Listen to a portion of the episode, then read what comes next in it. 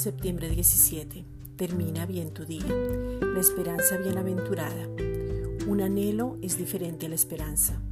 Un anhelo es un deseo, afán o hambre de alguna cosa y es basado en los sentimientos. Pero la esperanza es la expectativa y confianza en algo que el Padre ya ha dicho y es basado en la palabra. El anhelo es como si de pronto, si tuviera, si viviera, si pudiera, y ahí se queda.